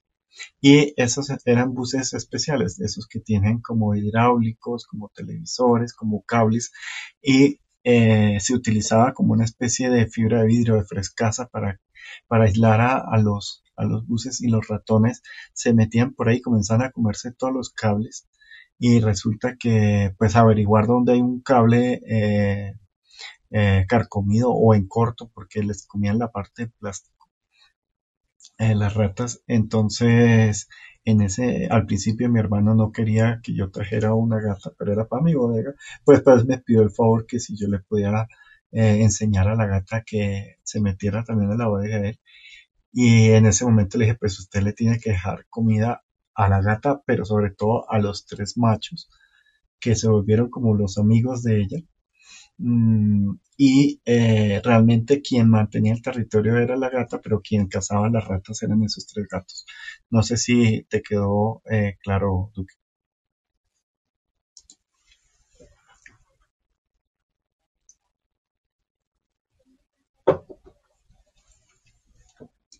Ya estaba aquí tomando mi sorbo de agua. Duque, ¿estás por ahí? ¿Te quedó claro? Entonces, eh, sí, sí, Rafita, eh, más que claro, lo, lo, entendí. Es que como ando en muletas y dejo el teléfono en un lugar ah, y me coloco pues. mis auriculares, tardo en, tengo que seguir corriendo, pero en muletas, imagínate. Rafita, otra pregunta. Si el gato está castrado, ¿no entra en conflicto con los que no y con las gatas que no están castradas? Porque este gato está castrado. ¿Él podría presentar alguna desventaja frente a los otros gatitos? Lo que me explicas me queda muy, muy claro. Ya lo entendí todo, todo, todo. Eh, Pero estos gatitos castrados. Los gatos castrados eh, es, digamos que no son tan aguerridos, no son tan energéticos, tienen una vida saludable mejor y para cuidar de enfermedades y de energía a los humanos sirven, pero para cazar y para mantener territorio no son nada buenos. Pero, ¿qué pasa? El gato castrado no se mea, o sea, no se orina tanto eh, para marcar su territorio, por ende no apesta tanto. Las gatas siempre guardan sus orines y sus heces en una forma que no sean detectadas, pero los machos grandes y, que estén, eh, digamos, eh, vigentes, ellos son más hormonales y son más cazadores. ¿Qué, qué recomendaría yo en, digamos, en la finca donde están las, ratas? Es tener a gatas castradas y, machos enteros para que ellos generen la cacería. Pero eh, saber que entre gatos eh, machos, ellos eh, se dividen el territorio y si hay una gata en celo o una sola, pues habrá guerra y todos por poder, igual todos van a terminar, digamos, copulando con la gata, pero el primero es el que, el, el que va a ganar pero generalmente la gata accede a tener eh, varias montas con, todos los gatos que pueda. Entonces, eh, es como se puede tener, eh, digamos, una, unas gatas castradas dentro del espacio y unos gatos enteros para que casen. El problema que los gatos eh, a los gatos machos castrados a veces los van a tratar de montar y a veces los van a tratar de pegar. Entonces había un poquito ahí de desventaja y los gatos castrados a veces no crecen tanto. Los gatos enteros suelen crecer mucho más. No sé si me entendiste. Perfectamente, Rafita, perfectamente. No, este gato es un gato muy grande y como es un gato del campo, él mantiene trepando árboles, es un gato muy, digámoslo, musculoso y muy ágil y es bravo, no es un gato manso. Entonces, si es un gato, parece que tuviera, a veces pensamos que, que no fuera castrado, que hubiera tenido algún tipo de error en la castra porque es un gato muy, digámoslo, como villano, ¿verdad? Él caza y, maltrata a sus presas y... Ah, no, juega con sus presas. Acuérdate que, bueno, sí, los gatos... Las maltrata, ¿no? no sí, él es como un gato, digo yo, ese gato es todo un gamín porque no parece que fuera castrado. Rafita, muchas gracias. Con gusto, que mira, eh, a todos yo les he contado, pero Duque, sé que yo, yo, yo me crié en el campo, y uh, eh, digamos que fuera en Santa Marta o, en otros espacios que, que, mi familia eh, llegábamos, eh, había mm, ratones. Y a mí los ratones no, no sé, que me, que me agraden mucho, sobre todo en una época a mí me gustaba tener patos y los paticos eh, cuando dormían a los patos chiquitos, las ratas los, mataban y o se los iban comiendo poco a poco, o sea, los iban eh, atacando. Y eh, yo tenía un conflicto ahí porque yo quería tener gatos suficientes para que me defendieran a mis, a mis patos. yo tenía también unos gansos ahí. Y a mí me decían que, pues que yo era el, el que quería tener un zoológico, pero yo le decía, no, yo quiero tener es como un equilibrio para tener un equipo. Ah, y cuando en algún momento eh, me aburrí, o sea, como accedí a, no tener mis patos, eh, en cierta forma los saqué de donde los tenía, los llevé lejos y otros pues los regalé estos ratones comenzaron a meterse a la casa, al techo, a, las canales, a todo espacio dentro de, la casa y ahí fue cuando ya me comenzaron a acceder a que, a que tuviera por lo menos un gato. Yo les dije eso, que un gato eh, para semejante plaga pues no iba a ser muy, uh, muy, uh, digamos, bueno. Yo quería tener eh, raza cazadores de ratas, o sea, perros terrier, que son perros que se especializan en, en, matar y atacar eh, las madrigueras de los ratones. Eh, pero digamos que pues yo no estuve mucho tiempo en, en, esa, en, ese, en esa finca donde se presentaba ese problema y pues lo que hice fue pues como yo soy el, más joven de mi familia, decirles, pues hagan lo que se les dé la gana, lo que sí es que eso se va a volver eh, una miseria. Y eh, esa, donde están los ratones y donde están los animalitos, eh, se volvió un foco de, energías y un foco de, de o sea, parecía una, una casa de terror. Eh, hasta abandonada y todo por lleno de ratones. Y los ratones eran tan, yo diría, la casa quedó con, con gente que cuidaba, con celadores que cuidaban la, finca, pero, pero eran ya agresivos y eran un poquito descarados los ratones eh, cuando estuvieron ahí. Y pues digamos que ahí fue una, como una parte de, decirles, bueno, si ustedes no me entienden, pues yo dejo que ustedes eh, esto se vuelve un muladar. Y efectivamente se, murió, se volvió un muladar. Hasta tiempo después regresé, años después, eh, y eh, invité a una gata. Y esa gata trajo 18 gatos por un año. O sea, eran todos silvestres. esa gata yo la llamaba amarilla.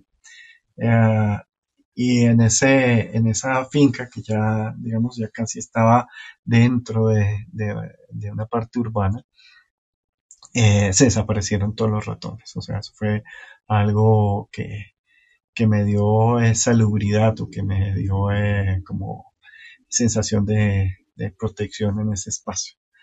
Eh, y ahí fue cuando uno de mis hermanos ya me entendió bastante yo por qué hacía énfasis en tener a los gatos.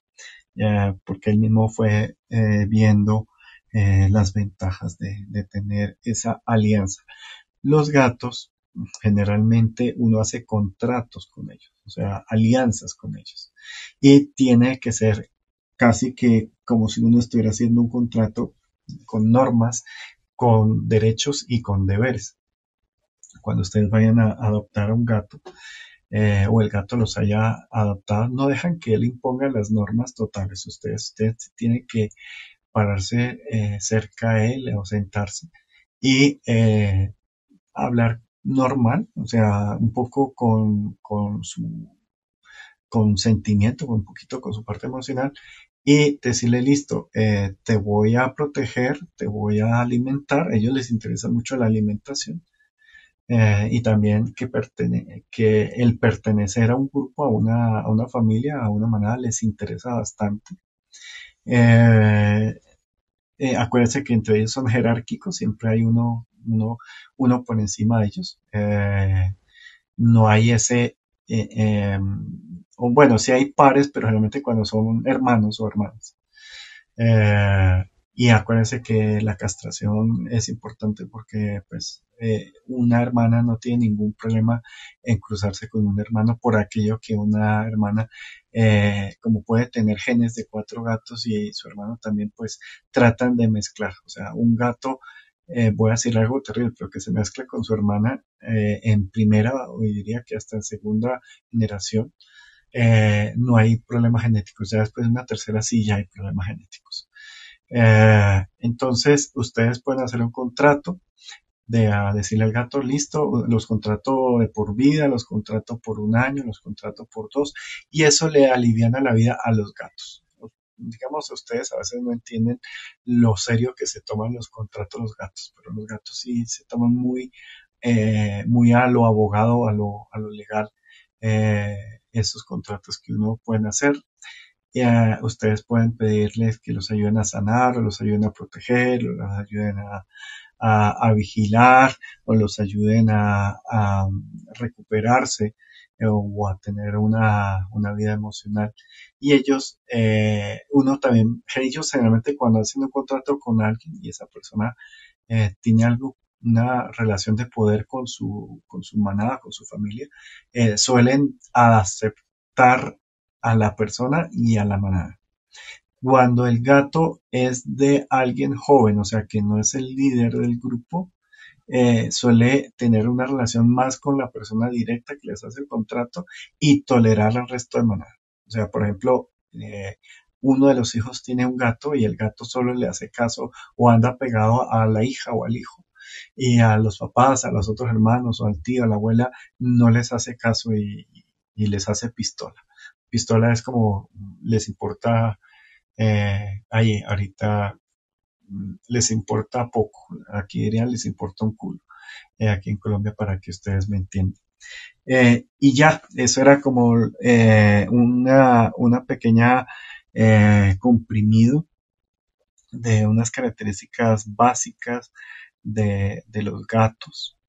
los gatos son unos amigos mágicos muy bonitos, animales, vuelvo digo que son de mucho respeto, que en cierta forma son, yo diría, en palabra coloquial, benditos, que si ustedes los consienten y ustedes los tratan bien, ellos les van a devolver multiplicada eh, la buena suerte, les van a dar la protección, eh, la abundancia, diría que hasta el amor. Eh, entonces, traten bien al gato. Si ustedes lo tratan mal, eh, no lo reconocen, eh, lo atacan, eh, lo, lo, humillan, no lo respetan, no lo cuidan en su salud, que ellos a veces dan por implícito que si ellos se van a enfermar por estar consumiendo sus dolores y sus enfermedades, ustedes cuando estén bien tienen que, que sanar al gato. Por último, ya para cerrar, les voy a contar una historia que está en el libro. Mm, esa, esa es una tercera historia, eh, no es eh, que tengo una historia que se llama Ojos de Gato 1 y Ojos de Gato 2. No las voy a contar ahorita que son largas, pero voy a contar una historia de un gato mm, que salvó la vida de su, de su dueña. Eh, esta persona digamos que es alguien que trabaja en los bancos y eh, fue, eh, comenzó a sentir cierta ataque a sus, hacia un gato que, que ella adoptó. Ese gatico lo adoptó de chiquito, pero siempre el gatico tenía accidentes, se le fracturó la cola, se le fracturaron las piernas, digamos que el gato vivía bastante atacado o agredido, pero el gato amaba y quería eh, con mucho cariño a su, a su dueño. Eh, este gato eh, vivía en un tercer piso, en un apartamento con un ventanal de dos pisos de altura, un poquito más de dos pisos de altura, y esta persona comenzó a oír sonidos raros, comenzó a sentir situaciones extrañas y en algún momento en una fractura llevó al veterinario al gato. Aquí en Bogotá hay una señora que es reconocida por hablar con los animales, que es veterinaria, y eh, llegó y eh, fue a llevar a su, a su gato de siempre y por casualidad se encontró con esta veterinaria y ella Mm, le dijo que le tenía que decir que su gato le estaba diciendo que estaba viendo monstruos o estaba viendo cosas raras en la casa. Que, la, que, que se fuera por un tiempo de su casa para, para que él se pudiera recuperar porque lo estaban matando. Eh, esta persona pues le dijo eso a, la señora y ella quedó con, digamos, con dudas, con preguntas, hizo una cita eh, con esta eh, veterinaria que es bastante requerida, pero ella al reconocer el gatico se la hizo ahí mismo y le dijo, mira, eh, el gato me dice que está viendo algo que no conoce, pero es algo que te quiere hacer daño, son como, como monstruos, como hombres, y que él vive luchando con ellas, pero pues que, que le está doliendo y que está solo y que busques a un medio, no busquen a alguien que te pueda ayudar.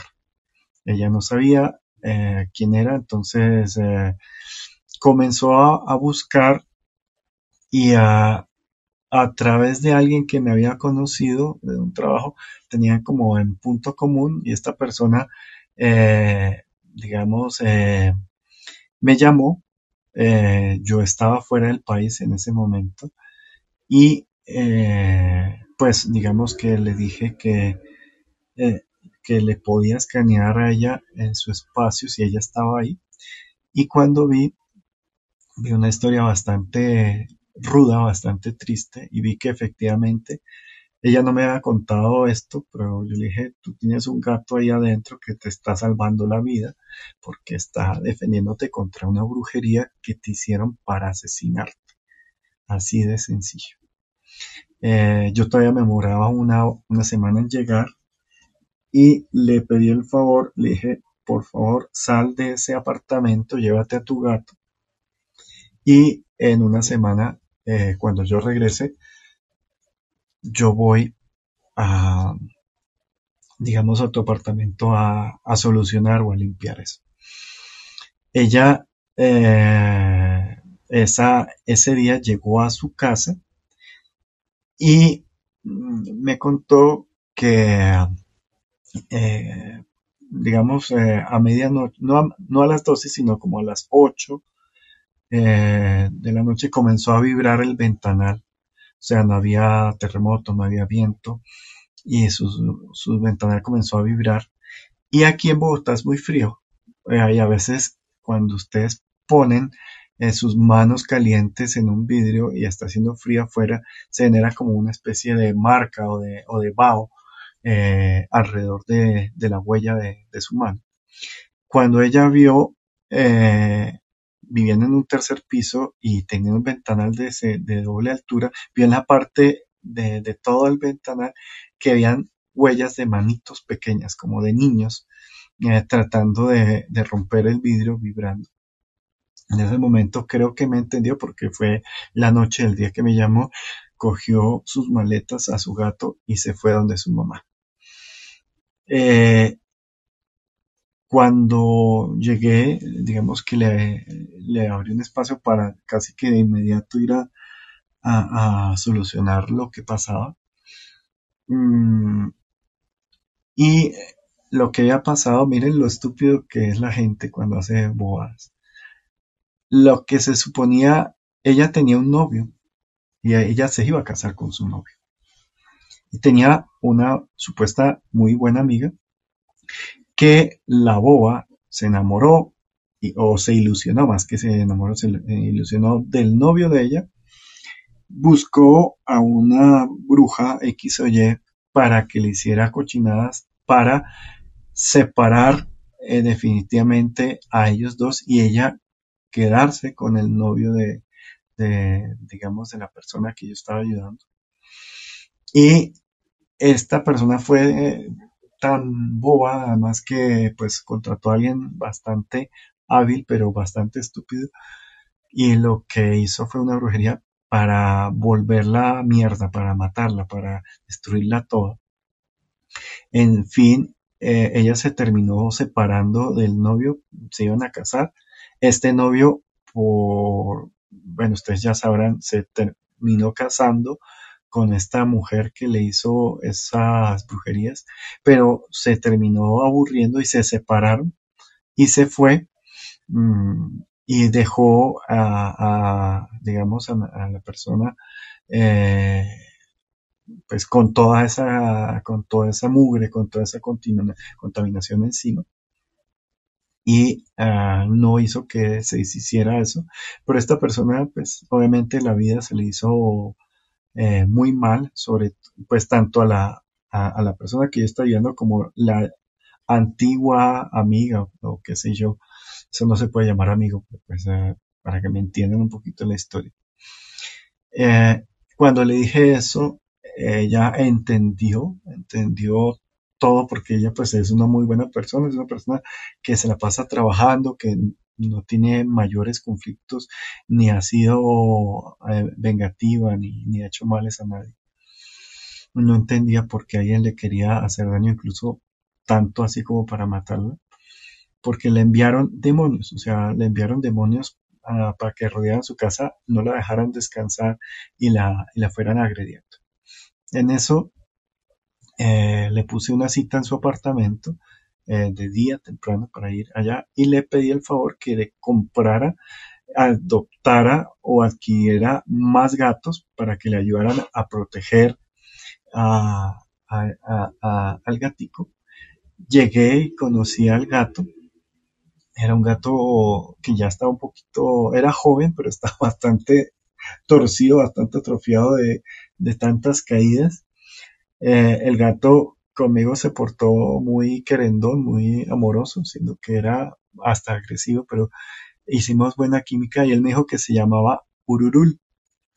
Eh, entonces yo le dije, mira, incluso fue bonito porque le dije, mira, tu gato se llama Ururul, ese es un nombre real.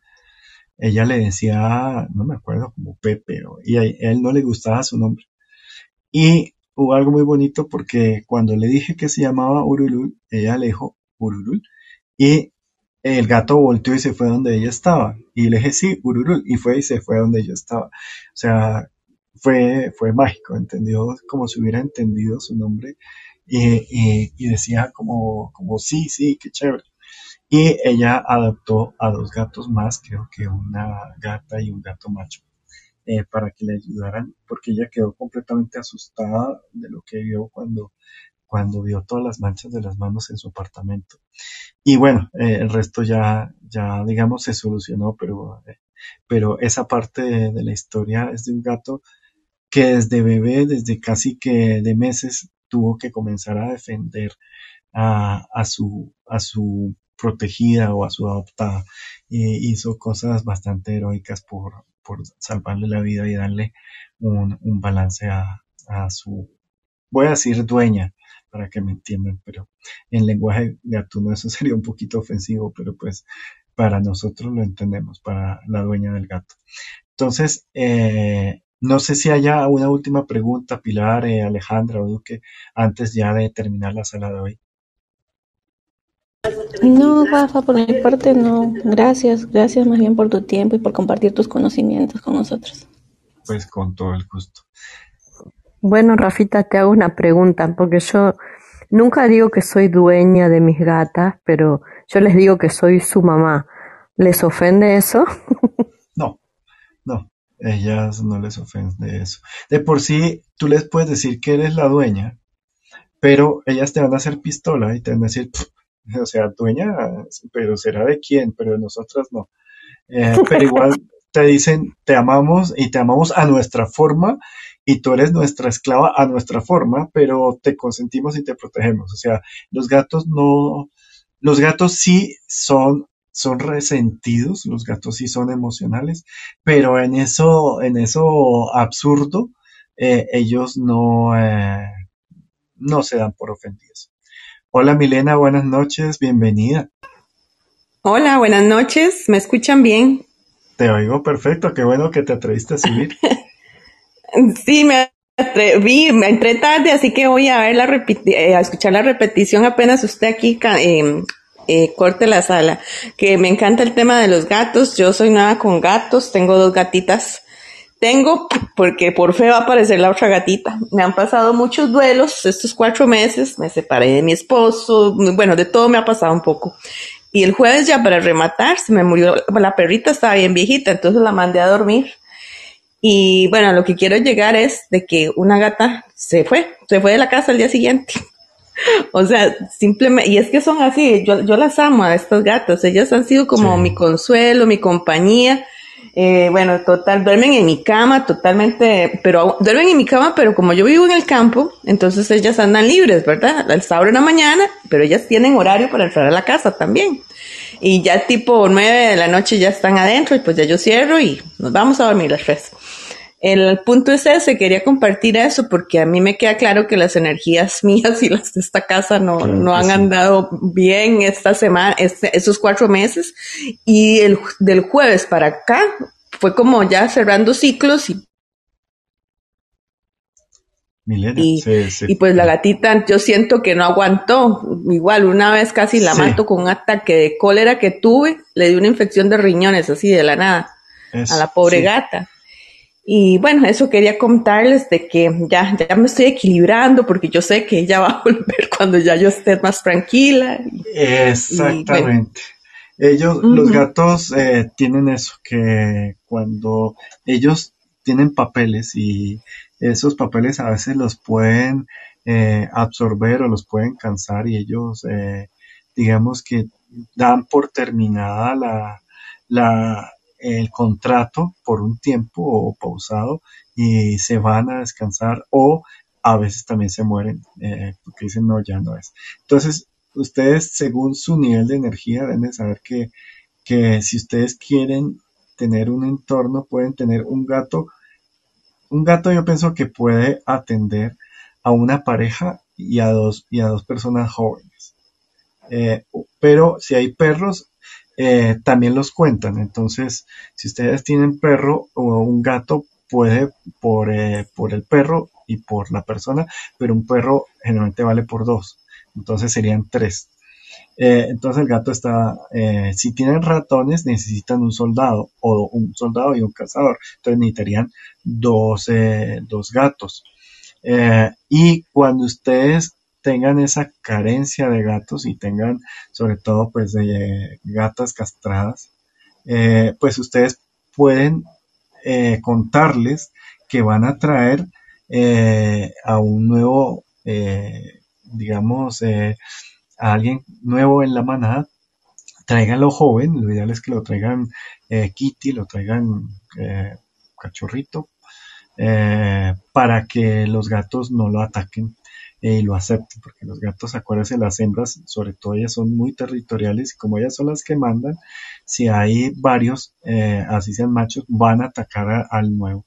Entonces ustedes tienen que restregarse el olor en ustedes, pasarle el olor eh, antes de presentar el olor, el animal, pasar el, olor al gato, contarles pueden pedirle permiso antes de y pedirles que en cierta forma los orienten en la escogencia de, del nuevo Kitty y, uh, y ahí ya eh, lo van a aceptar para que haya eh, un nuevo gato. No todos los gatos aceptan tener de primerazo un nuevo... Eh, ellos son territoriales y son eh, como absorbentes, o sea, ellos son solo para mí, pero en realidad tienen un límite. Entonces, eh, aquí, ah, digamos, hay un solo gato y contando a mi esposa seríamos siete, o sea, dos perros y, y, dos humanos. Y la gata a veces me dice, no, yo, yo no me voy a, no me voy a hacer eh, responsable de todo, yo me hago responsable a veces de, siempre de ti y a, y a veces de, de, la señora o a veces de la otra señora o a veces de la otra señora. Ella como que sabe la diferencia, pero trata como de tratarlos todos al nivel. Y eh, yo le digo, bueno, mira que yo protejo a, las perras y tú encárgate de, mi esposa y de mí. Y ella, bueno. Pero ella dice, pero es que le tengo cariño a, las otras señoras, o sea, a mis perras. Ah, entonces trata de cuidarlas a ellas y ellas ella, por ejemplo, siempre va y alega que ya es el momento de darle comida a ellas, que revise una porque una está enferma o que vaya y, y le recoja porque, o sea, ella, ella es súper administradora de todo lo que hacen, inclusive los otros. Si tienen vacas, si tienen gatos, si tienen gallinas, también se multiplica eh, el punto. Las gallinas valen por medio por un cuarto, eh, un eh, caballo vale por ocho, una vaca vale por ocho, o sea, para que ustedes entiendan más o menos cómo es la tabla de lo que ella tiene que proteger. y cuando protegen, protegen de insectos, de lagartijas que no tendrían, de palomas que tampoco tendrían, pero también de, ratones, que es lo que sí es importante, y de arañas y de, y de cucarachas, y toda esa parte. No sé si si te quedó un poquito explicado esta tabla. Sí, perfectamente, Rafa. Y lo último, me quedó la otra gata que, o sea, lo que me está reflejando es apego, que debe ser mi apego. Y esta gata llora y llora cuando, por ejemplo, cuando tuvimos que internar a, la hermanita y porque ella ha sido muy miedosa, este, la que me quedó. Y la otra como que le, se, siente, se sentía siempre acompañada aunque no andaban juntas del todo, pero ella nota la ausencia y por ejemplo, desde el día que se desapareció, ella anda detrás mío mordiéndome los tobillos y llori, que llori, que llori y además de que le encanta que uno le esté haciendo cariño, porque ella le exige a uno el cariño. Y las manos se las muerde porque ella quiere que uno le esté acariciando la cabeza. Entonces, ese comportamiento que ella tiene, que a veces me parece tan humano, eh, le hago cariño, no le hago cariño, la ignoro, no le, porque no quiero asfixiarla tampoco o, e-, que salga corriendo. ella lo que te está pidiendo es manada. Ella, obviamente, ah. sí es. Es que mira, eh, siempre en, en, el nacimiento de un, de un parto, de una gata, eh, no todos son guerreros, no todos no. Generalmente, por ejemplo, nacen seis gatos en una, en una manadita. Y en ese gato nace un militar, un social, un sanador y, y un, eh, digamos, un eh, cazador. Y a veces o un chamán o a veces un maguito. Eh, generalmente los gatos chamanes y los gatos maguitos no son tan comunes y suelen salir de manadas o muy grandes o gato único. Entonces, eh, a veces, eso, obviamente eso es demanda de tu gata, pero en el fondo, en el trasfondo, lo que puede necesitar es eh, que se siente sola por no tener ayuda eh, en, el, en el cuidado y en las labores de, de la casa. Y los gatos se toman muy en serio sus responsabilidades de cuidado. O sea, así uno los vea durmiendo en esas pocas horas que ellos trabajan, que son las épocas eh, crepusculares o, los momentos cuando se necesiten. eh, si son, si ya están viejas o están con alguna dolencia o están demasiado recargadas porque te ha absorbido, como ya te has dado cuenta, te han absorbido a ti toda la energía, pues eh, pueda que la gata no dé abasto. Entonces cuando uno piensa en, en aumentar el equipo. Obviamente las gatas pues castradas es lo mejor para, para evitar eh, eh, pues eh, desgaste fisiológico y también pues la parte de la reproducción y, de las enfermedades venéreas que también puede ser un poco complejo cuando ellas viven sueltas. No sé si te quedó claro. Encantada quedé con el tema. Muchas gracias. Este, voy a leerme estos dos libros, voy a buscarlos.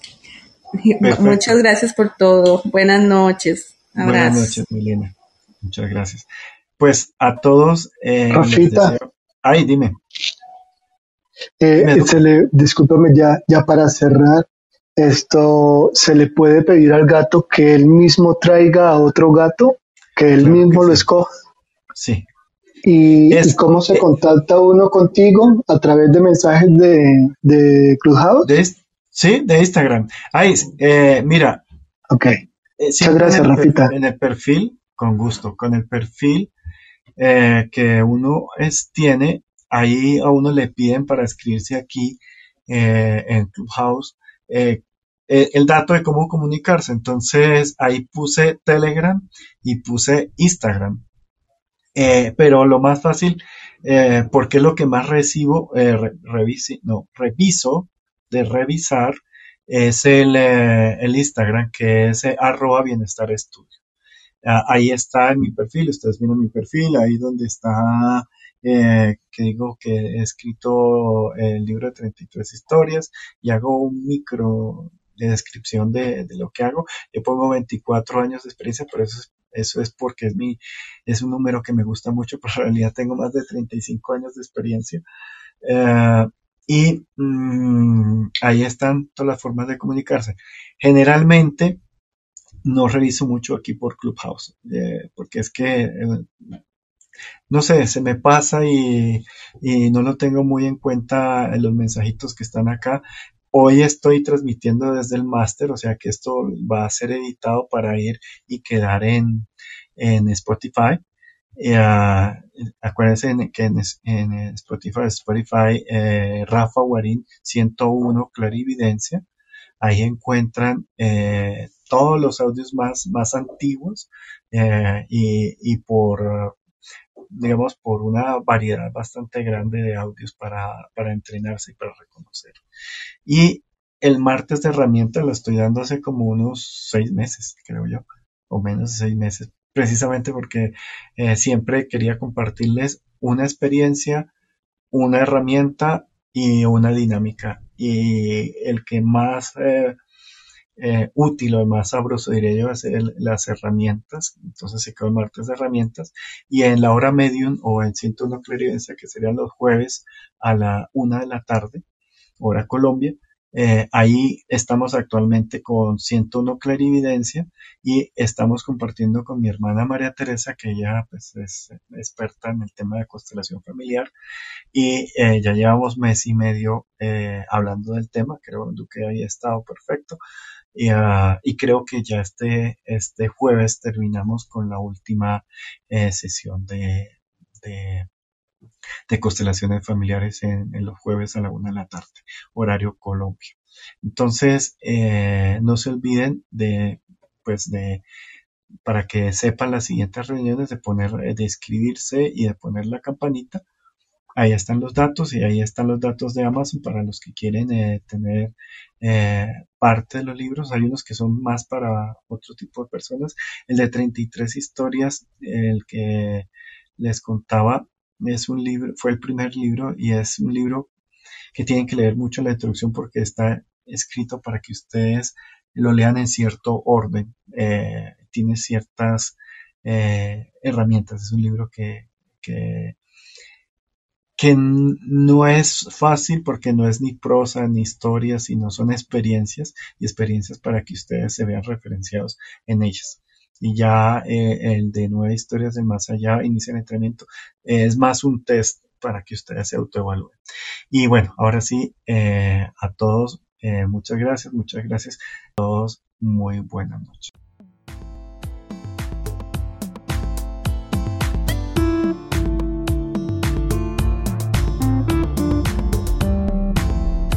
Continúe con este su podcast, Clarividencia 101. Si desea conectar con Rafa Guarín, hágalo a través de un mensaje en su cuenta de Instagram, arroba Bienestar Estudio.